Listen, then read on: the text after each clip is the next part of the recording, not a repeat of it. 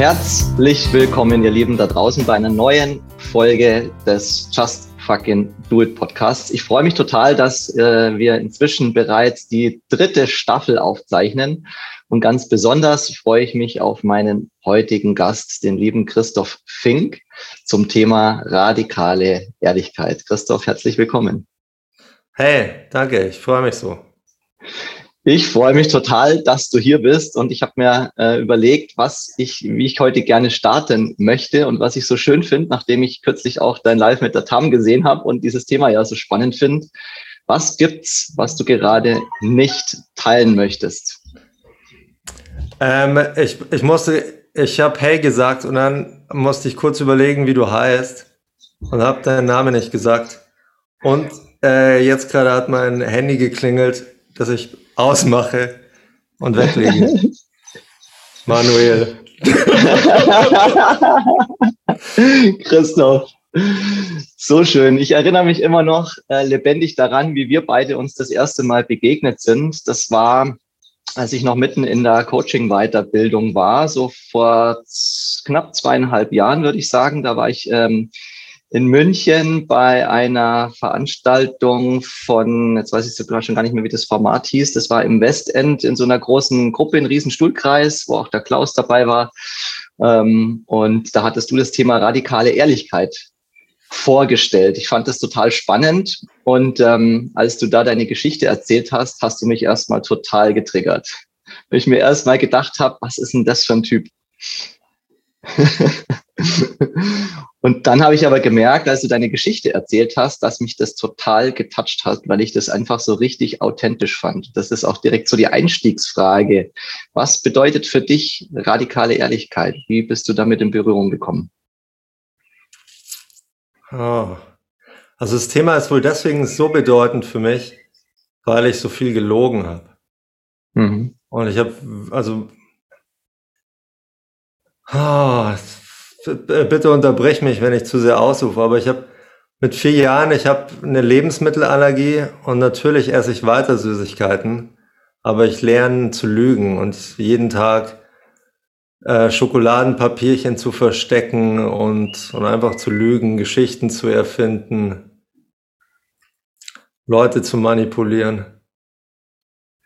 Dann geht's weiter, meine Eltern trennen sich, so, weiß nicht, Vielleicht bin ich da so acht. Und ab da sagen die mir immer, was ich dem anderen sagen soll und was nicht und was der Papa nicht wissen braucht. Und, und auch gleichzeitig war sehr typisch für mich, dass ich äh, fürchterlich angegeben habe. Also ich war sehr leistungsorientiert. Ich war überzeugt, ich muss mir äh, Liebe verdienen. Hm. Ja, und es also ja, da kann ich direkt über meinen Vater reden. Also um dem seine Aufmerksamkeit zu bekommen, da, da musste, da musste ich irgendwie die Leistung betonen. So eine Urkunde, bester in irgendwas. Also ich, ich habe mir immer vorgestellt, schon, schon während ich Dinge erlebt habe, habe ich mir vorgestellt, wie ich sie maximal äh, ausbauen kann, ohne, ohne direkt zu lügen oder ohne dass mir jemand eine Lüge beweisen könnte, wie kann ich das maximal ausbauen, um mich so gut wie möglich darzustellen? Und hey, ich, ich, ich dann das nächste, was mir einfällt, ich habe meine erste Freundin mit 16. Ich habe die, die, die hat gesagt, sie steht auf so selbstsichere, selbstsichere Männer und ich habe die angelogen und ihr gesagt, ich hätte schon mit vier anderen Frauen Sex gehabt und bin da ganz erfahren und habe die Lüge ähm, zwei Jahre aufrechterhalten, also während der Beziehung, und mir Geschichten einfallen lassen und Namen erfunden von imaginären Ex-Freundinnen. Und ja, also fuck. Und, und jedes Mal Angst gehabt, wenn sie danach gefragt hat, wie das war oder so. Fürchterlich. Und dann äh, mit, mit, mit neu, aber das hat noch alles funktioniert. Also ich konnte, ich konnte quasi noch, noch, noch gut genug lügen, um, um, um zu funktionieren. Nur ein bisschen angeben. Und dann mit 19, die, meine zweite Freundin, die, die Mama von meinem äh, Sohn, wir haben ein äh, für mich fürchterliches erstes Mal und dann macht sie Schluss. Und, und ab da ist mir hängen geblieben, dass ich, dass ich nicht gut genug bin als Mann und, und das war so überwältigend. Ich habe mich so beschämt gefühlt. Das wollte ich geheim halten. Also alles, was mit äh, zu früh kommen, kein Hochkriegen zu tun hat. Es war für mich so ein überwältigendes Drama. Also auch da, ich war, ich war nach, nachdem sie das Schluss gemacht hat, ich war neun Monate schwer depressiv. Jetzt Jetzt als Therapeut äh, kann ich mir das quasi, kann ich mir da selber die Diagnose stellen. Wirklich neun Monate schwer depressiv, nicht rausgegangen, zu Hause geblieben. Und ab da ist das hängen geblieben, so diese ständige Angst, dass jemand entdecken könnte, dass ich nicht äh, männlich, nicht stark, nicht potent genug bin, dass ich, ja, ja da spanne ich mich noch immer. Und das hat mich dann zehn Jahre begleitet. Also ich hatte durchaus äh, mit der dann auch wieder eine Beziehung on-off über viele Jahre. Aber bei den Frauen, die mir wirklich wichtig waren, hatte ich so viel Leistungsangst, dass ich äh, den Kontakt abgebrochen habe.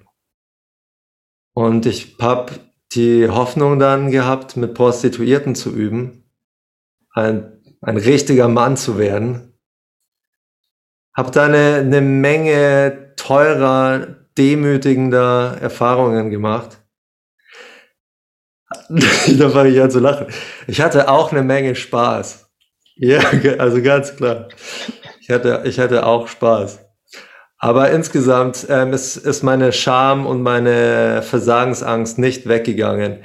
Ich habe mein Geld ausgegeben, ich habe Schulden gemacht und bin dann wieder ziemlich, ziemlich deprimiert, deprimiert gewesen.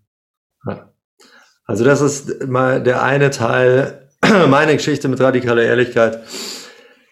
Ich, ich wollte Angst, Unsicherheit ähm, verstecken. Ich, ich wollte so tun, als wäre ich dieser selbstbewusste, erfolgreiche Alpha-Mann. Und das war die Hölle. Es war anstrengend, es war die Hölle. Und dann kommt schon der zweite Teil, meine Geschichte als Familienvater. Und zwar wird die gleiche Frau, die jetzt die Mama von meinem neunjährigen Sohn ist, die ist dann wieder zu mir zurückgekommen. Äh, ich denke so ziemlich neun Monate später. Auch ganz, ganz abgefahrene Geschichte, die sieht, wie ich mit einer anderen Frau ähm, weggehe. Und irgendwie will sie mich wieder zurück. Und das, das hat mich auch geprägt. So dieses, wenn ich, wenn ich beliebt und erfolgreich wirke, dann bin ich begehrt. Aber wenn ich was will, dann, dann bin ich bedürftig und es ist abstoßend und dann, dann bin ich eklig und Leute distanzieren sich. Genau. Aber jedenfalls bin ich äh, wieder mit dir zusammen. Wir haben diese On-Off-Beziehung. 2011 entdecke ich, äh, während ich nach Flirt-Tipps suche, äh, das Buch äh, Radical Honesty von Brad Blanton. Und ich probiere das mit dir aus. Und, und ich, ich sag ihr alles, wo ich sie angelogen habe, alles, was ich schön geredet habe, alle Geheimnisse, die ich acht Jahre verstecken wollte. Und es gibt eine große Heulerei. Wir sind im Park, wir heulen, wir sind, wir sind fertig. Und äh, danach kommt eine ganz große Leichtigkeit. Und wir schaffen es wirklich wieder, äh, unsere, unsere Beziehung zu genießen. Ja, und dann wird sie schwanger. Und ich fange wieder an zu lügen. Und wie, wie, wie war das genau? Richtig, richtig im Nachhinein zwanghaft, unnötig. Ja, ich weiß noch, irgendwann fragt sie mich nach einer Zahl, mit wie vielen anderen Frauen ich in irgendeinem Zeitraum, wo, wo wir durchaus nah waren, was hatte. Und ich erschreck und, und ich will einfach ein bisschen kontrollieren. Und ich sag, so ein Wahnsinn, statt neun sage ich sieben. Es hätte keinen Unterschied gemacht. Und ich wollte einfach ein bisschen kontrollieren, ein bisschen beschwichtigen, ein bisschen besser wirken, als, als ich war. Und ähm, ich habe auch gleich gemerkt, was für einen Preis ich dafür zahle. Ähm, ich war ein bisschen distanzierter, ich war ein bisschen enger in meiner Brust, ich war weniger spontan mit ihr. Und, und das war echt so der Wendepunkt. Und ab da habe ich wieder angefangen, mehr und mehr zu lügen. Ich habe mich bemüht, so auf, quasi auf dem Papier alle Häkchen zu setzen, die drei Zimmerwohnung zusammenziehen, dann die gemeinsame Kreuzfahrt. Ah. Ja, ich, ich, ich wollte so alle Häkchen setzen und gleichzeitig war ich immer distanzierter, kälter. Ich habe so getan, als würde ich arbeiten und hatte ein Büro, wo ich Videospiele gespielt habe und Pornos geschaut. Und ja, ich war richtig zombiehaft. Ja, scheußlich, scheußlich. Ich bin, ich wirklich, während, also ich wollte so wie so ein Schutzschild. Hey, ich habe alle Häkchen gesetzt, ich mache alles richtig. Ich bin, ich bin genau so, wie, wie meine Mutter, mein Vater immer wollte. Ich bin regelmäßig zu Hause. Und wenn, wenn sie was von mir gebraucht hat, dann habe ich immer, ja, ja, klar, mache ich gleich gesagt. Dann habe ich mich so schnell wie möglich wieder ins Büro verpisst. Ja, ich glaube, das war so etwa zwei Jahre. Bis dann kommt wieder so ein äh, Wendepunkt. Sie sagt, sie möchte ein zweites Kind. Ich erschreck. Und irgendwie sage ich nein. Und das ist wirklich der Höhepunkt meines Mutes. Und irgendwie ist es rausgekommen. Ich sage einfach nein. Und sie sagt, ja, dann muss ich schauen, wie ich das anders für mich löse. Und ich empfinde so Riesenerleichterung, dass, dass der ganze Druck weg ist, dass ich nicht, nicht weiter Erwartungen erfüllen muss. Ich empfinde so eine Erleichterung. Ja. Genau, also richtig, ich habe mal, ich, ich wollte gar nicht, ich habe mich nicht getraut, laut zu lachen. Aber es war so eine Weite und Befreiung, die Vorstellung, dass die Beziehung endet und ich da aus dieser Rolle raus darf.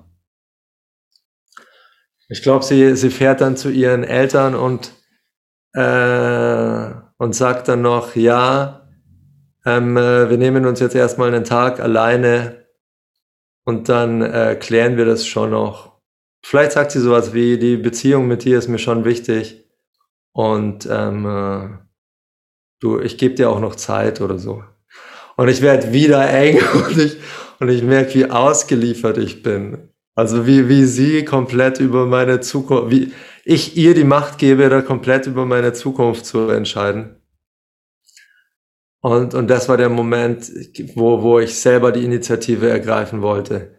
Und ich habe angefangen, ihr alles zu sagen. Jede kleine Lüge der letzten zwei Jahre. Ja. Hm. Und, und es war äh, anstrengend und es war viel Befreiung, auch wieder Nähe. Wir, wir, wir hatten dann tollen Sex, mehrere Wochen, auch, auch Drama, dass sie, dass sie sagt, ja, ist das wirklich alles? Gibt's noch was? Und ich mich anstrenge, noch was zu finden, alles rauszuhauen und am nächsten Tag fällt mir noch was ein. Es war so schrecklich, ich habe mich so geschämt. Sie, sie wurde wieder misstrauisch, und, und ich bemühe mich, alles rauszuhauen. Und zwei, drei Tage später fällt mir wieder was ein. Und sie sagt so, hey, bitte sag mir alles, aber dass es dann irgendwann zu Ende ist mit den Geheimnissen. Ich bemühe mich, alles zu sagen und es, es kommen nochmal Sachen nach. Ja, und da wusste ich einfach noch gar nichts über Emotionen. Ich habe gedacht, wenn ich die Fakten auf den Tisch lege, dann bin ich endlich frei von meinen Schuldgefühlen. Und das hat nicht ganz gereicht. Ähm, ja, wir haben uns getrennt. Ja, war, war, eine, war eine damals schwere Entscheidung. Ich habe bei meinem Bruder auf dem Boden geschlafen. Ich habe viele Tage lang bin ich aufgewacht und habe gedacht, wo hör auf mit dem Scheiß. Geh zu, zurück in die Reihe, zurück ans Fließband, zurück, geh runter, sei einfach wieder der Familienvater. mach keinen Scheiß. Wirklich jeden Tag in der Früh bin ich damit aufgewacht. So. Erfüll deine Pflicht. Ja. Sei nicht wie dein Vater. So, so, so habe ich mit mir gesprochen. Ja. Ähm, und ich bin nicht einfach runtergegangen und, und zu, zurück, zurück in die Hölle. Ah. Und ein äh, halbes Jahr später, 2014, ich gehe zu Brad Blanton zu meinem ersten Workshop. Ich lerne was über Emotionen und Empfindungen in meinem Körper. Äh, also es war fürchterlich. Es war ist so fürchterlich, schon, schon der Weg dorthin. Ich habe immer überlegt, wie ich mich dort darstellen werde und dann immer gemerkt, dass das alles Schauspiel ist. Und äh, der Workshop ist sehr inspirierend ich mache eine Menge Freunde, ich komme zurück mit dem einen Prinzip. Ich werde alles aussprechen, wovor ich mich fürchte. Und ich werde es genau zu den Leuten sagen, vor denen ich Angst habe. Und ich mache das drei Monate richtig, richtig konsequent. Und es hat sich für mich gelohnt. Also plötzlich hatte ich eine Menge befriedigender Dates und befriedigenden Sex. Und am Ende von den drei Monaten habe ich Selina Jung kennengelernt, die jetzt auch Radical Honesty Trainerin ist. Und wir hatten fünf Jahre eine verdammt gute Beziehung, die vollkommen auf Ehrlichkeit äh, basierte und wirklich unsere Neugier einfach zu erforschen was, was wir da für Schatten in uns tragen. Und was passiert, wenn wir die aussprechen. Ja. Also für mich hat sich so gelohnt. Ich habe dann auch gleich angefangen, Gruppen zu geben, habe Workshops gegeben, ähm, äh, habe verschiedene Ausbildungen äh, gemacht, um jetzt als Therapeut zu arbeiten. Aber das Kernding war immer, ich, ich wollte verstehen, warum radikale Ehrlichkeit funktioniert und, und wie ich meinen Körper wahrnehmen kann, um noch direkter, noch ehrlicher zu sein. Ja, und ähm, äh, jetzt ähm, finde ich mein Leben als ziemlich geil. Also es sind sehr selten, sehr selten ein Tag, der sich wie Arbeit anfühlt und ganz viel äh, Spaß mit Freunden. Ja, das strahlst du, strahlst du auch aus, lieber Christoph. Ich stelle mir die Frage, was so die größte Herausforderung war, diesen Weg dann auch weiterzugehen. du hast immer wieder Erfahrung damit gesammelt, dass sich dann mehr Leichtigkeit einstellt, dass du mehr Energie hast, auch für dein System, das wahrscheinlich vorher ja großteils dafür verbraucht wurde, um eben die ganzen Lügen aufrechtzuerhalten. Also mir ging es ja auch so, als ich das Thema kennengelernt habe, verstanden habe ich das schnell, um was es da geht. Nur als ich dann gehört habe, wie so die Workshops ablaufen und wir erzählen erstmal im Prinzip alles, was wir nicht erzählen wollen, nehmen das auf, zeigen es äh, den Menschen, von denen wir nicht wollen, dass sie sehen und lernen dann damit äh, umzugehen. Und da ist halt genau der Punkt, wo dann erstmal so, okay, äh, vielleicht ist es doch einfacher bei den Stories zu bleiben, die ich mir bisher erzähle. Aber letztlich, wenn du diesen Weg gehst, dann stellst du ja auch einfach fest, ja, es ist, das ist der Weg, wo es, wo es lang geht. Und ich stelle mir die Frage, was war so dieser dieser für dich wertvollste Impuls äh, und vielleicht auch damit ja zu dem Zeitpunkt schwerste Schritt, dann wirklich ins, in die Umsetzung zu kommen? Huh.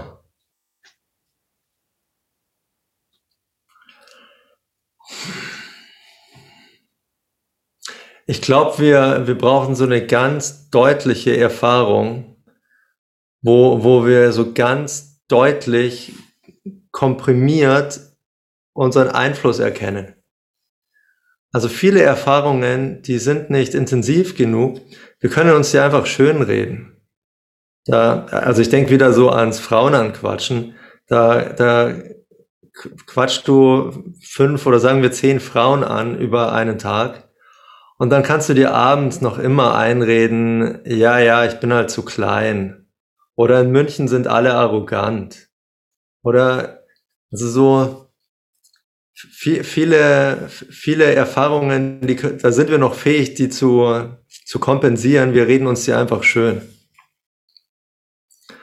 Und für mich, für mich wirklich, also so, so ganz deutliche Erfahrungen waren, eben wenn da meine, ähm, die Mama von meinem Sohn sagt, ja, dann mache ich Schluss. Ich empfinde diese mega Erleichterung, dann sagt sie, ah, doch nicht. Und ich empfinde wieder voll Enge und Gefängnis. Da, da war so deutlich, oh, ich gebe jemand anderen gerade völlig die, die Macht über mein Glück. Und andersrum, so, so ganz, ähm, äh, ganz direkt die Erfahrung war, nach meinem ersten Workshop, ich, ich habe ein Date, ich sage, ich habe Angst vor Sex. Die sagt, oh ja, ich auch. Aber das, das hat noch nicht Klick gemacht. Und dann, dann werde ich richtig deutlich und sag, ja, ich habe Angst, kein Hoch zu kriegen. Und ich habe Angst, dass du dich richtig bemühst und es dann schaffst und ich eine Erektion habe, du dich freust. Und während ich das Kondom überziehe, die wieder verliere. Und du dann angestrengt lächelst und versuchst so zu tun, als wäre es kein Problem. Ja. Und also ich glaube, der Moment, wo ich das ausgesprochen habe,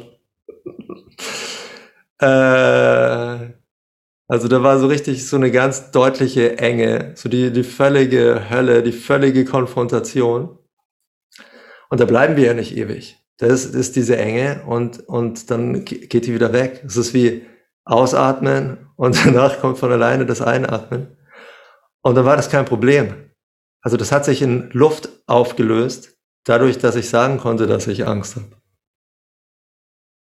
Also so, so ganz simpel. Indem ich ehrlich bin und Ängste ausdrücke, kann ich richtig guten Sex haben. So, also.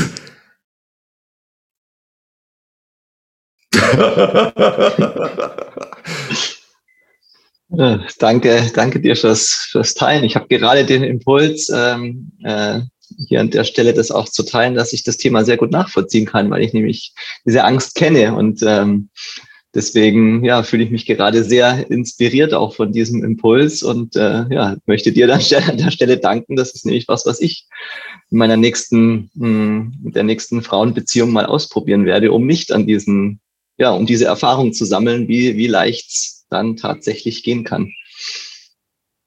Ja, und es ist äh, definitiv was, was ich nicht vorhatte zu teilen, aber wo der Impuls gerade sich äh, richtig anfühlt. Denn ich fühle mich davon wirklich sehr inspiriert. Ähm, ja, den Weg, den du gehst. Und da stelle ich mir auch die Frage, wie, ähm, wie hast du es gelernt, dann auch so über die Zeit deine Geschichte zu teilen und Menschen auch daran teilhaben zu lassen. Das eine ist ja so mit einer Partnerin drüber zu sprechen, das andere ist da wirklich ja auch das öffentlich dann zu teilen. Ich meine, es ist ja heute auch dein, dein Beruf. Ja, oh, das ist eine schöne Frage. Ich glaube, die so Entwicklung auch, auch von den Leuten, die öfter zu Workshops kommen,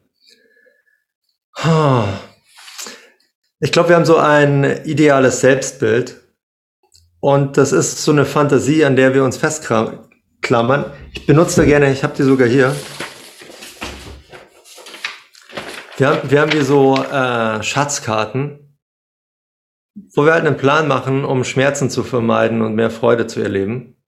Und auf so, so ein, eine Karte, die wir benutzen, ist halt unser Ego, unser Selbstbild. Dann habe ich hier so einen und wie in einem Rollenspiel überlege ich, wie viele Titel, wie viele Muskeln ich noch brauche, um von einem Drei-Sterne-Menschen zu einem Fünf-Sterne-Menschen zu werden. Und die, die, dieses ganze Ding ist halt Ablenkung von der Wirklichkeit. Ja, ich, ich benutze gerne das Wort äh, neurotisch. Also der Neurotiker klammert sich so an seiner Karte fest und sagt, das sollte hier alles anders sein, das sollte anders sein. Ich, ich bin noch reich und erfolgreich die Menschen sollten netter zu mir sein und, und klammert sich so dran fest. Und der Grund, warum wir das tun, ist Ablenkung von äh, emotionalem Schmerz. Dann, ich meine, die, die Intention von jeder Therapie ist es, diesen inneren Schmerz zugänglich zu machen, mich irgendwie zu locken, damit meine Aufmerksamkeit zu bleiben, den auszudrücken, äh, bis er sich verändert. Und ich meine, da gibt so viele Methoden. Du kannst, kannst Bilder malen, du kannst Romane schreiben, Tagebuch. Du kannst mit einem leeren Stuhl reden. Du kannst mit, mit Knete spielen oder Lego-Männchen Familienaufstellungen machen. Also solange du deinen Körper fühlst und an, an reale Momente denkst und das irgendwie symbolisierst und ausdrückst, erlebst du eine Transformation. Und wenn du diesen Schmerz durch hast, wenn du den bewusst gemacht, durchfühlt hast, wenn du weißt, was die Auslöser davon sind und, und was du da eigentlich brauchst, dann bekommst du eine Menge Verständnis für deine Geschichte. Und also du schaust zurück und du denkst dir einfach, geil, der hat immer sein Bestes getan, der hat immer alle Ressourcen genutzt, der hat mit seiner Erfahrung in der Umwelt das Allerbeste gemacht. Da kommt so ein Geil, geil, wie der kleine Christoph gelogen hat, geil, wie er, wie er es geschafft hat, ähm, Aufmerksamkeit für sich rauszuholen, indem er eine krasse Geschichte erfindet. War, war sonst nicht genug da. Geil, geil, geil, wie er sich geschützt hat vor Verachtung. Ja, werde ich schon noch traurig. Äh, ja, also, also wenn wir bereit sind, da diesen Schmerz zu fühlen, dann haben wir danach eine Menge Verständnis für uns. Dann, dann hören wir auf, uns so zu peitschen, so dieses, du solltest anders sein. Wir, also, also auch so unser, unser Idealbild, das ist einfach nicht mehr so bedeutend. Ich kann da so einmal in der Woche drauf schauen und denken, ja, wie, wie, wie wäre es, wenn ich mehr Muskeln hätte? Das ist, ist es das wert? Habe ich, habe ich da was davon? Ist das, ist das ein guter Plan hier? Ist das ein guter Plan? Will, will ich wirklich ein Haus? Ah. Ja. Also die, die Distanz zwischen, zwischen meiner neurotischen Vorstellung, meiner Dissoziation, meinen Hoffnungen und Fantasien und der Wirklichkeit, die Distanz ist einfach der Schmerz, den ich verdrängt habe. Und also in den Kursen, wir wollen Menschen zeigen, wie sie Klärungsgespräche führen können, wie sie wirklich ihre Vergangenheit aufarbeiten, genau mit den Personen reden, mit ihrer Familie und genau die Gefühle spüren, die sie früher verleugnet haben. Und dann bin ich wenn da diese Distanz weg ist, wenn ich bereit bin, mich zu spüren, dann bin ich in Kontakt mit den anderen. Und, und ich bin in Kontakt mit mir. Also, mhm. ja, die, die ganze Welt, alles macht, alles macht plötzlich Sinn, wenn, wenn ich nicht weglaufe vor, vor diesen eingebildeten Tigern.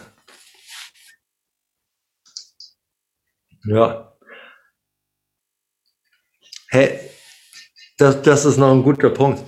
Also so, wir ehrlich sein ist nicht einfach so ein Beschluss, den ich jetzt mache. Also ich muss dafür bezahlen und ich muss die, die Aufregung, die Unsicherheit, ich muss die Angst spüren. Ich, ich muss all diese unbequemen Sachen spüren in meinem Körper. Das ist die Bedingung. Wenn ich nicht bereit bin, diese unangenehmen Zustände zu spüren, äh, dann kann ich nicht ehrlich sein. Wenn ich nicht bereit bin, Unsicherheit oder diese Intensität, Lebendigkeit zu spüren, dann ist es unmöglich, ehrlich zu sagen, was ich mir wünsche. Dann ist es unmöglich, Nein zu sagen, Grenzen zu setzen. Ja.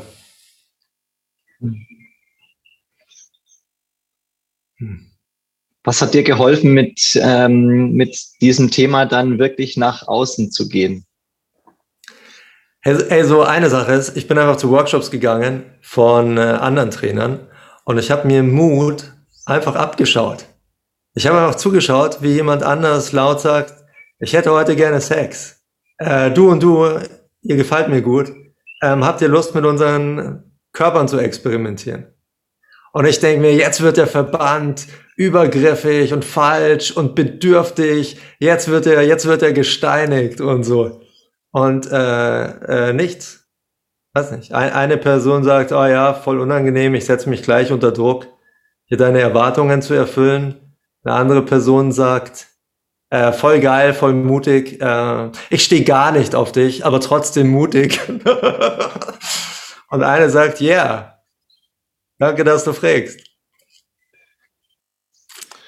Und das gleiche mit Geld. Da hat jemand irgendein Projekt und sagt, hey, ich brauche finanzielle Unterstützung. Fühlt sich jemand inspiriert, das zu tun? Und ich denke mir, oh Gott, nee, wie peinlich und so. Sagt jemand, ja, geil, gerne. Also ich habe mir wirklich Mut einfach abgeschaut von anderen.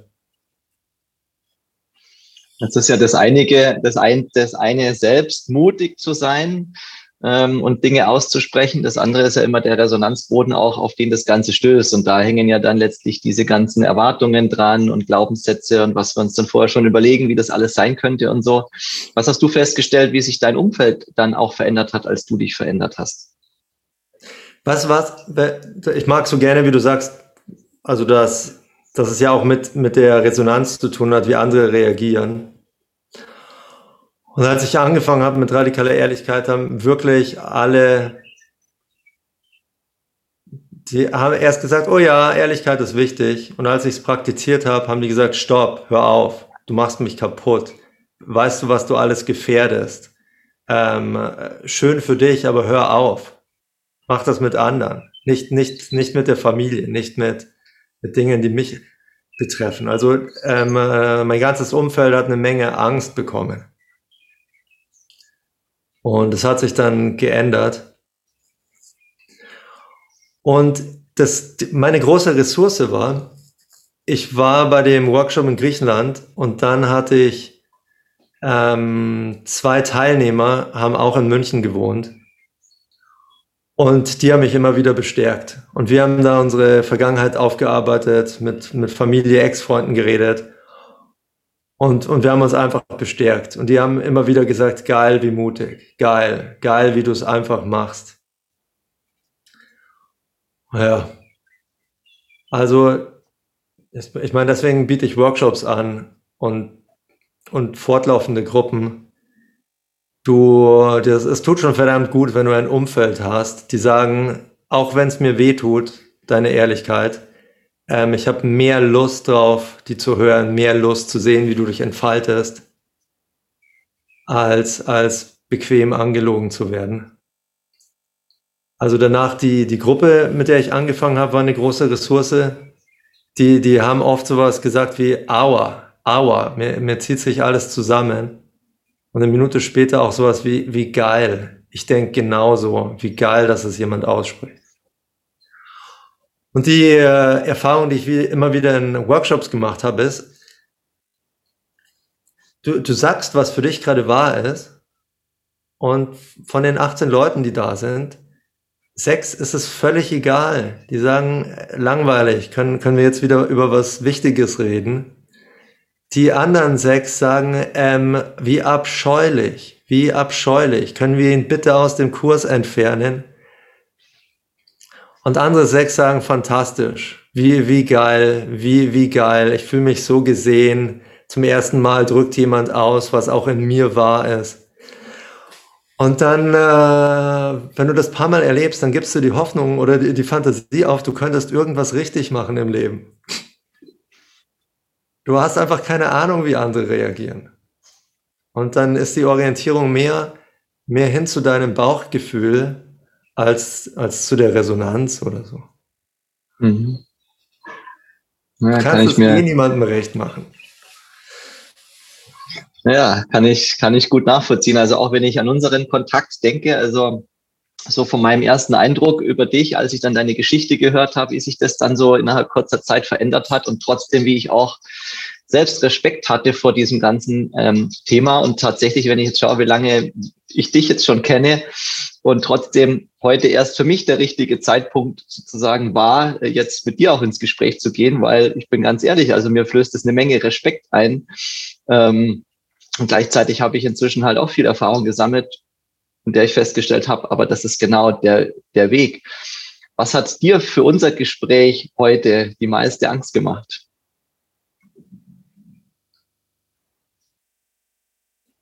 Ist schwierig. Ich habe wirklich nicht so Angst gehabt.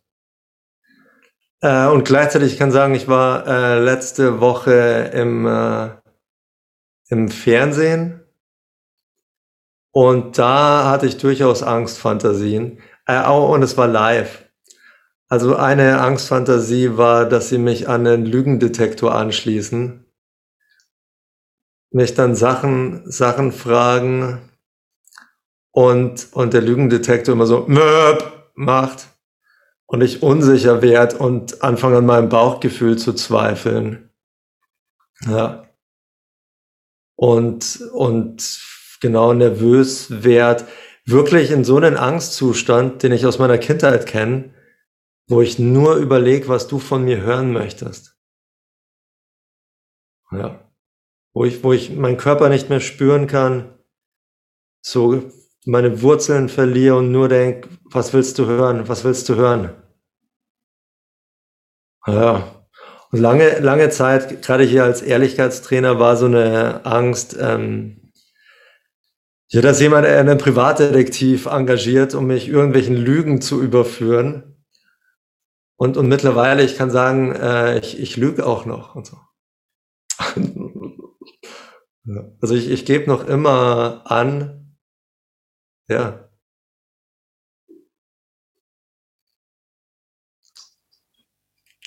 Was ist, die Was ist die letzte Lüge, die du erzählt hast? Ja, das, ja, das, das, das ist mir wirklich unangenehm und da, da schäme ich mich auch. Ähm, äh, ich ich kaufe neue Skateboardrollen. Mein Sohn will meine alten haben. Dann denke ich mir, cool, dann nutze ich die Gelegenheit, um mir äh, neue neue, noch bessere zu kaufen. Genau, und dann sind die da und er hat meine alten, genau, genau was er wollte und ich habe meine neuen. Und dann fragt er mich, welche besser sind. Und ich krieg Angst, dass er meine neuen möchte. genau. Und, und, und er sagt zu mir, ja, sind harte Rollen schneller. Und ich sag sowas wie, äh, Genau, ich, ich halte so ganz schwammig und sag äh, keine Ahnung. Also, genau. Und es war so, wir sind gerade aus dem Auto ausgestiegen, kurz bevor ich ihn zu seiner Mama gebracht habe. Äh, ich, ich, ich war gerade sowieso wie so ein Hauch genervt und beschäftigt, aber ich, ich sag so keine, weiß ich nicht. Oder genau so ein, weiß ich nicht. Genau so ein, ja so, weiß ich nicht. Äh, aber hier für alle, harte Rollen sind schneller.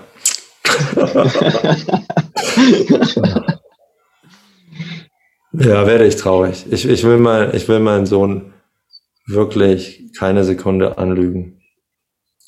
Und jetzt, wo ich so erzähle, äh, will ich das auch mit ihm richtig stellen und auch richtig zugeben, dass ich Angst hatte, dass er die dann haben will und ich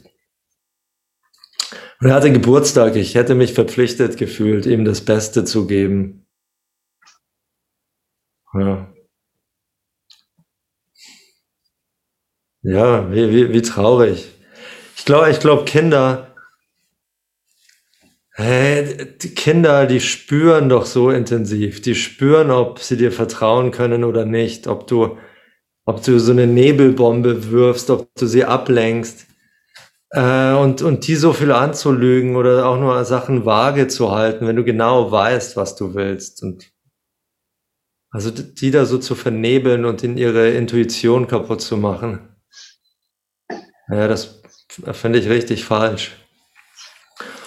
Und da ist wieder das Gleiche. Es ist halt unbequem, ehrlich zu sein. Es ist halt unbequem, mich dann zu fühlen und meinen ganzen Konflikt offen zu legen und danach vielleicht eine harte Grenze zu setzen und zuzugeben, hey, du wolltest die weichen, ich habe mir jetzt die harten gekauft und ich will die auch behalten. Ist halt ein bisschen unbequem. Und, und, und wie immer, es ist kurzfristig unbequem und langfristig lohnt sich's. Hm. Wie, wie mit jeder Grenze mit Kindern, wie, wie bequem irgendwie zu sagen, ja, ja, später, ja, ja, bestimmt, machen wir dann schon wieder. Später, wenn mal wieder Zeit ist, bei schlechtem Wetter, da können wir dann wieder ewig Fernseh schauen. Also wie, wie halt kurzfristig bequem Sachen schwammig zu halten, statt zu sagen, nee, möchte ich nicht. Und die gleiche Parallele ziehe ich zu, zu, zu Paaren. Also es ist halt kurzfristig unbequem zu sagen, hey, ich möchte wirklich kein zweites Kind. Oder ich bestehe drauf. Ich will in meinem Leben noch ein Haus und drei Kinder haben. Auch wenn ich jetzt sage, äh, ist nur so eine Fantasie, in Wirklichkeit ist es mir krass wichtig. Und ich, ich hoffe, dich davon überzeugen zu können. Ja. Also mhm. Klarheit führt zu diesen intensiven Spitzen. Und danach verarbeiten wir unsere Enttäuschung oder, oder haben eine Klärung, haben richtigen Kontakt. Und, und so, so dieses schwammige, ich weiß nicht, ist eigentlich nicht so wichtig, wie auch immer, passt schon. Also die, diese schwammigen, subtilen Lügen, die schwächen uns. Und die sorgen langfristig für so viel Distanz. Mhm.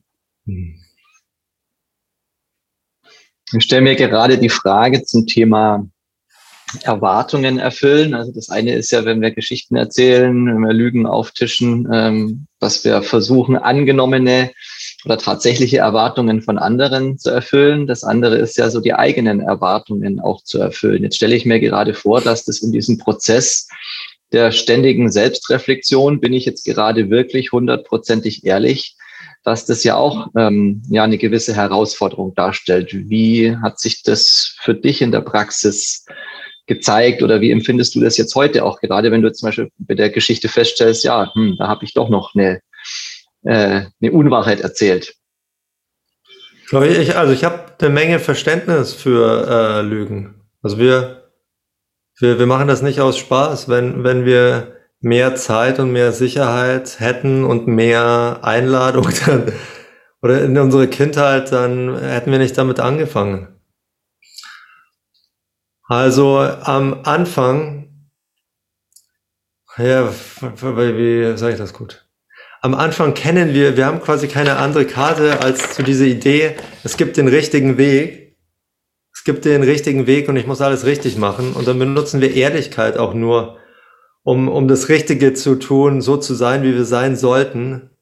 Dann peitschen wir uns und sagen, ja, ich sollte ehrlicher sein, ich sollte ehrlicher sein. Und wenn wir auch darüber ehrlich sind, dann äh, löst sich auch das auf. Also dann ist so ein, boah, ich habe gerade, ich bewerte meinen Satz gerade als Lüge. Und dann können wir zusammen drüber lachen oder so. Und sagt er, ja, meine Frage war schon gelogen. War gar keine interessierte Frage. Ich will, ich will das einfach von dir. Aber so wie du mich eigentlich vorher überführt hast, wo, wo ich anfange, äh, Urteile über deine Küche zu, äh, zu tauschen und du dann ganz direkt wirst und sagst, hey, willst du einfach, dass ich mich woanders hinsetze? Ja. Also da, Lügen verliert so was Moralisches. Das ist nicht, dass du falsch oder richtig bist. Äh, du tust dir einfach selber einen Gefallen damit, wenn du ehrlicher bist. Also dann, es wird mehr so, ja, du, du lenkst deine Aufmerksamkeit auf eine Art, die, die dir gut tut. Du, du, du erfährst immer mehr, dass es eine gute Investition ist, diese kurzen Aufregungsspitzen zuzulassen, um, um langfristig mehr Präsenz, mehr Wärme, Liebe, äh, sexy, kribbelige Gefühle zu erleben. Spannend, gerade wenn ich dabei noch so das Bild der Küche äh, im Hinterkopf habe, auf meine Situation übertragen. Aber tatsächlich, ähm, ja, wenn ich drüber nachdenke, mir kam gerade so dieser Begriff Trigger äh, auch nochmal in den Kopf. Also ich musste tatsächlich wir hatten ja vorher noch ein, äh, kurz, das eine halbe Stunde bevor unser Call losging, auch noch angerufen, ähm, wartest um einen Technikcheck und da hatte ich so aus einer reinen ja, ich weiß gar nicht warum, äh, hatte ich äh, zu dir was gesagt, ja, jetzt entspann dich nochmal, meditiere ein bisschen und dann hast du das ja direkt benannt und äh, am Schluss gesagt, ja, und sag mir nicht, was ich tun soll. Da hätte ich mich früher unglaublich getriggert gefühlt und hätte mir gedacht, Alter, was ist denn jetzt los? Ja, ich mein's doch nur gut. Und in dem Moment dachte ich mir, ja, cool, der hat einfach nur das benannt, was eben gerade, ich habe das ja gar nicht gemerkt, sondern das ist so unbewusst reingeflossen irgendwie mit einer guten Intention und du hast aber festgestellt, ich will mir doch jetzt nicht sagen lassen, was ich mache, sondern ja, wie gehst du mit, wie hast du gelernt, mit solchen Triggermomenten umzugehen, gerade in dieser Transformation, wenn es darum geht, immer mehr die, die Wahrheit auch zu erzählen, weil es gibt ja wahnsinnig viele Triggermomente, gerade was eben solche alten ja, Schmerzerfahrungen betrifft, die ja unser System erstmal versucht zu vermeiden.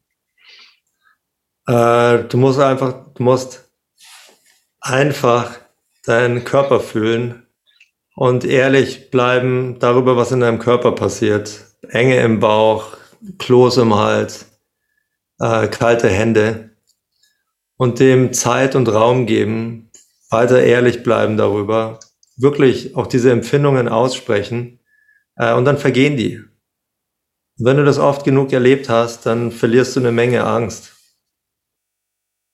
Also auch Trigger klingt so, so krass. Ich meine, wir sind, alles ist getriggert. Also jetzt gerade wenn ich unter dem Einfluss von, weiß nicht, 100, vielleicht 1000 Triggern, mich beeinflusst die Temperatur, die Wärme der Lichtquelle, deine Hautfarbe, die, wie du die Mundwinkel hast.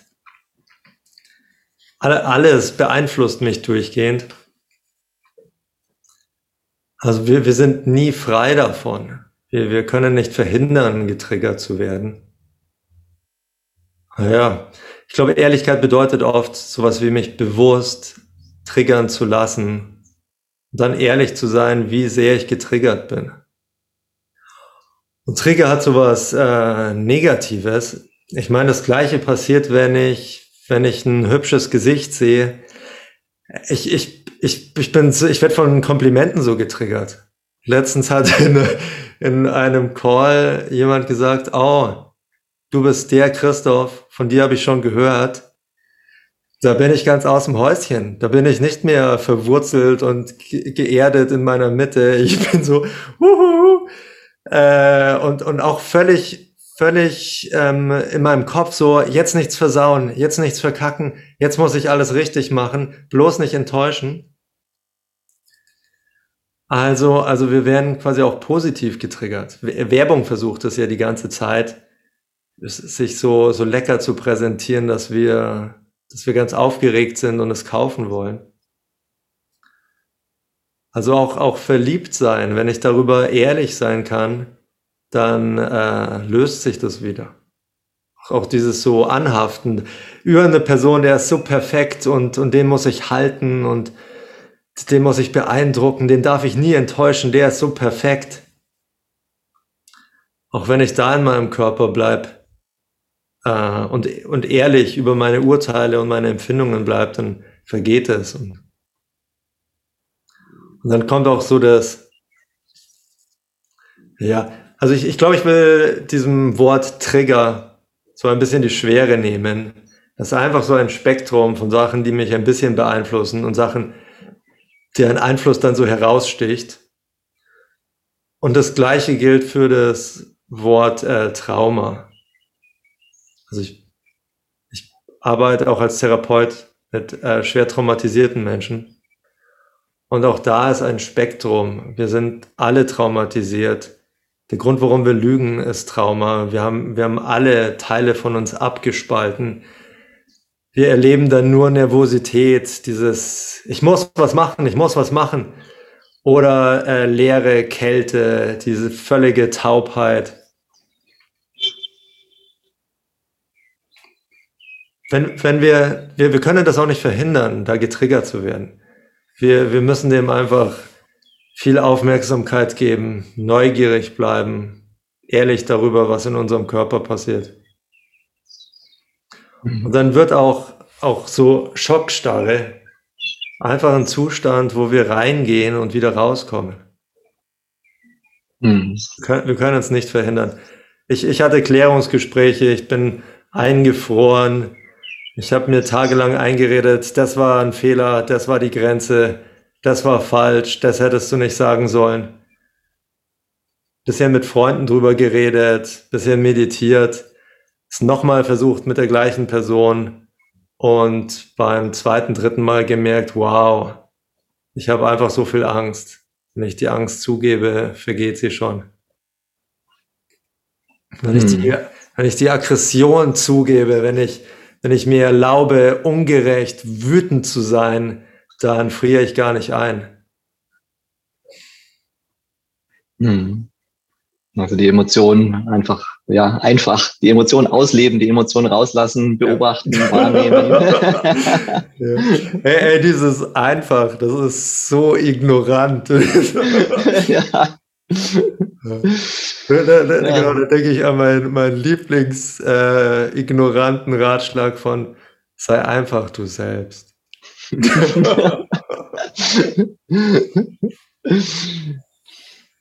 Lieber Christoph, ich schaue gerade ein bisschen auf die Uhr ähm, und ähm, versuche so den Zeitrahmen von einer Stunde ungefähr einzuhalten für unser Gespräch, damit es äh, trotz der spannenden Thematik und so vielen Fragen, die sich dann noch ergeben würden, im Rahmen der Aufnahmefähigkeit bleibt. Ich habe noch, noch zwei Fragen hm, zum Thema Anerkennung. Ich habe mir die Frage gestellt, äh, auch eingangs mit dem Beispiel, das ich erwähnte, als ich so ein bisschen erzählt hatte, wie sich mein Podcast-Format ergeben hat äh, möchte ich dir die Frage stellen, wie bist du denn dann damit umgegangen? Hm, was, oder was machst du, wenn dann auf einmal die Anerkennung, die du dir ja wünscht, äh, die du vorher versucht hast, über Lügen zu bekommen, wenn die auf einmal dann ganz natürlich kommt? Wie hat sich dieser Prozess für dich entwickelt und wie gehst du heute damit um, wenn du dann diese Anerkennung im Sinne von Aufmerksamkeit bekommst? Wenn ich zum Beispiel zu dir sage, Christoph, ich nehme mich heute total präsent, total liebevoll und ja, total ähm, offen war und schätze dich sehr dafür, für diese Präsenz. Wie gehst du damit um? Hm. Danke. Also ich bewerte die Frage wirklich als gut. Oder ich, ich merke, wie ich neugierig bin, das für mich zu erforschen. Ähm, also früher habe ich so danach gegiert, und da war die Anerkennung war also das Schmerzmittel gegen, gegen meine Minderwertigkeitsgefühle. Die sind auf alle Fälle geringer. Also ich gier weniger nach Anerkennung. Ich brauche die nicht mehr um jeden Preis. Ich muss auch sagen, so Urteile, wenn mich jemand als präsent beurteilt, die meisten Urteile, ich kann die gar nicht annehmen. Die, also viele nicht. Ich, ähm, wenn, wenn ich mich drüber freue, dann, dann sage ich so, ähm, also danke dir, wie, wie du mich angeschaut hast. Dann spüre ich, wie mein Brustkorb so ein bisschen weiter wird. Und also ich, ich benenne da den, den positiven Trigger und meine Körperreaktion. Und dann hänge ich da nicht so sehr dran. Dann ist das also wie ein Regenbogen, so ein einmaliges, schönes Erlebnis. Ja, aber das, das ist die eine Seite. Die andere gibt es schon, dass es wohl von bestimmten Menschen, die ich auf den Podest setze, äh, zum Beispiel ältere, erf richtig erfolgreiche Männer, wenn die was zu mir sagen, das, Wie, wie gehe ich damit um? Das bringt, das bringt mich dann schon aus meiner Mitte. Oder in diesem letzten Call, dass, dass eine, eine attraktive Frau zu mir sagt, oh, von dir habe ich schon gehört. ja. Die, äh, auch die, die Erfahrung in Workshops mit vielen, vielen Leuten, du machst was und die einen sagen, ja, das war gerade der Witz, den du immer machst. Wie oberflächlich ich kriege ich krieg auch eine Menge Vorwürfe. Da sagt jemand, wie manipulativ, NLP-Tricks oder, oder so eine, so eine billige Masche. Und, und wieder jemand sagt, wow, mir geht das Herz auf, das war so verwundbar. Die, die äh, lösen sich gegenseitig irgendwie in, in Luft auf. Ich habe so dieses BR-Video mit über zwei Millionen Views. Das sind richtig krasse Sachen von Leuten, die mich wohl nicht mögen. die sagen, ja, der, der sieht verrückt aus, völlig gestört und, und wenn man den anschaut, äh, manipulativ, blöder Wichtigtuer, Narzisst. Äh, solche Leute machen die Welt kaputt. Alles. Ähm, äh, und dann sind an und und dann sind da andere Leute, die sagen, ja, ja, radikale Ehrlichkeit, voll gut, so ein toller Coach, ich mache das sowieso schon mein ganzes Leben. Und dann denke ich mir, ja, das ist wohl genauso wenig wahr. Also die, die, die Leute haben da einfach keine Ahnung. Sie haben so ihr, ihr, ihr Wertesystem und, und geben dir eine Position auf ihrem System. Das ist alles, das verliert so ein bisschen an, an Bedeutung.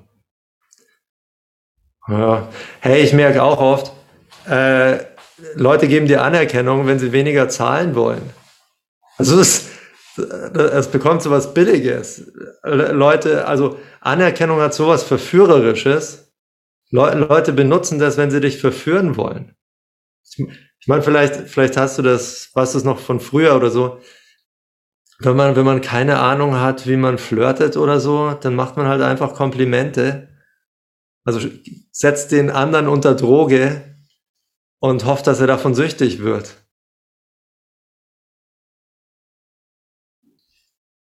Also wir in den Workshops, wir arbeiten viel und experimentieren mit äh, Manipulation. Und es gibt halt so die, die, die Peitsche von oben, dass ich dir sage, du bist falsch, du solltest meine Erwartungen erfüllen, sonst bist du kein richtiger Mann. Aber die andere Seite davon ist halt Verführung, wo ich sage, äh, du bist so toll, du bist so toll und wow, wie du das alles machst. Ähm, wo du dann auch anfängst, dir das erhalten zu wollen. Und ich meine, das ist wie, wie gute Verkäufer arbeiten, Sektenführer, Heiratsschwindler. Genau, also kurz, du musst deinen Körper fühlen. Und dann kannst du dich einfach kurz drüber freuen und auch Anerkennung äh, wie, eine, wie einen Regenbogen betrachten, statt dich dafür zu versklaven. Mhm. Vielleicht noch ein ganz kurzes äh, ähm, äh, eine ganz kurze Ergänzung, wenn du möchtest. Äh, mich interessiert ganz besonders Anerkennung oder Aufmerksamkeit, die du dir wirklich wünschst. Also wenn du so zurückgehst an Situationen, die dich als Kind wirklich negativ getriggert haben, wo du dich um die Aufmerksamkeit deines Papas bemüht hast und wo du jetzt auf einmal genau das bekommst durch deine natürliche Art. Also da habe ich bei mir festgestellt, in meinen Erfahrungen, dass das schon echt ein Riesenthema ist. So was, wenn das dann auf einmal genau kommt, was ich mir wünsche. Ja, wie, wie ist das für dich? Also klar geht's da genau drum, auch dann hinzuspüren in dem Moment. Aber ich, bei mir schwankt es so zwischen so totaler Unsicherheit, so, okay, fuck, da ist jetzt auf einmal genau das, was mache ich denn jetzt damit? Ich weiß gar nicht, möchte irgendwie weg, merke aber auf einem anderen Moment, ja geil, aber da ist es ja jetzt. Darf ich das jetzt feiern? Darf ich das jetzt annehmen? Und irgendwie, ja, diese Waage versuche ich persönlich dann so auszubalancieren. Äh, voll gutes Thema. Ich, ich will richtig sagen, und das hat auch was mit äh, Trauma zu tun wir sind von zu viel Glück überfordert. Unser Nervensystem packt es einfach nicht. Also das, was wir uns am meisten wünschen, wenn wir es bekommen, ähm, das ist viel zu krass für uns. und und auch, auch das lohnt sich zu, zu, zuzugeben. Wenn, wenn Beziehungen besser werden, wenn ich mit Pärchen arbeite, und da ist mehr äh, Weite, mehr Wärme, mehr Offenheit. Das macht dich auch empfindlicher. Und wir haben Angst vor dieser, äh, dieser Lebendigkeit. Also wir werden dann automatisch anfangen, einfach irgendeinen Streit zu inszenieren oder wir brauchen Distanz. Manche machen Unfälle oder verletzen sich irgendwie. Also wir, wir wollen Nähe und die ist auch hart zu managen, die wirklich Glück aktiviert auch deine ganzen Kindheitstraumen. Und, und dann ist es, also, wenn wir da bewusst sind, dann können wir einfach sagen, ich, ich, ich freue mich so über deine Aufmerksamkeit, danke, wie du mich anschaust und ich will jetzt eine Runde auf den Boden schauen, um mich wieder zu beruhigen. hm. Lieber Christoph, ich freue mich wirklich total über dieses Gespräch und ähm, bin tatsächlich, ähm, ich war, bin mit Respekt reingegangen, weil ich einfach dich als Mensch so kennengelernt habe, dass es einfach, was mich das schon an, sehr stark bewegt hat, auch anfangs getriggert hat aus ja, eigenen Erfahrungen, aber auch wie ich dich als Mensch so kennengelernt habe. Ich habe mich jetzt wirklich total gefreut, mh, hm, ja, wie angenehm dieses Gespräch gelaufen ist, ähm, tatsächlich für mich, weil ich tatsächlich auch schon so einen, so einen recht hohen persönlichen Erwartungsdruck vielleicht hatte, so kann ich dem, dem gerecht werden. Da ist jetzt dieses Triggermoment oder diese Erwartungen, die ich da persönlich mit verknüpfe, da bin ich gerade, freue ich mich persönlich total drüber. Und ähm, mein Impuls für, für den Schluss mh, hm, ist es, gibt irgendetwas, was du mir an der Stelle äh, an Feedback geben möchtest? Ich habe mich durch deinen Gesichtsausdruck und Nicken äh, immer wieder sehr angenehm eingeladen gefühlt zu sprechen. Ich bin also wirklich durch, durch deine Bewegungen äh, ruhiger geworden. Ich fand das ein sehr angenehmes Interview. Und, und wie, oh, ja, einfach danke, danke, wie, wie langsam das war Ich habe mich nicht unter Druck gesetzt, irgendwie schnell noch was reinzupressen, mir mehr Zeit genommen, mich zu fühlen. Äh, war, war ein äh, geiles Interview. Ich, ich wünsche dir, da, dass du noch eine Menge solcher führst. Ja, lieben, lieben Dank, Christoph, für das äh, Feedback. Ist tatsächlich jetzt für mich auch eine ganz neue Erfahrung, weil normalerweise stelle ich am Schluss immer die Frage, was möchtest du den Menschen da draußen noch mitgeben? Das hattest du allerdings schon vorweggenommen, nämlich sei einfach du selbst. Oder gibt es noch irgendetwas, was du ergänzend mitgeben möchtest? Ähm, äh, melde dich zu einem radikale Ehrlichkeit-Workshop an. Be ähm, äh, erle erlebt Gemeinschaft, erlebt eine Menge Leute, die Lust haben auf Ehrlichkeit, die das praktizieren radikale Ehrlichkeit funktioniert, wenn, du es wenn erst erlebt hast. Wenn du erlebt hast, wie geil du dich in deinem Le Körper fühlen kannst, dann wird das, was andere dir geben können, wenn du dich genug anstrengst, ziemlich wertlos. Cool, Christoph. Ich danke dir für deine Präsenz, äh, für das Gespräch und ihr Lieben da draußen, euch danke ich fürs Zuschauen und ähm, ja, seid gespannt auf die nächsten Folgen. Ich wünsche euch eine wundervolle Zeit. Christoph, lieben Dank. Ha, vielen Dank, Hammer. Vielen Dank, Manuel.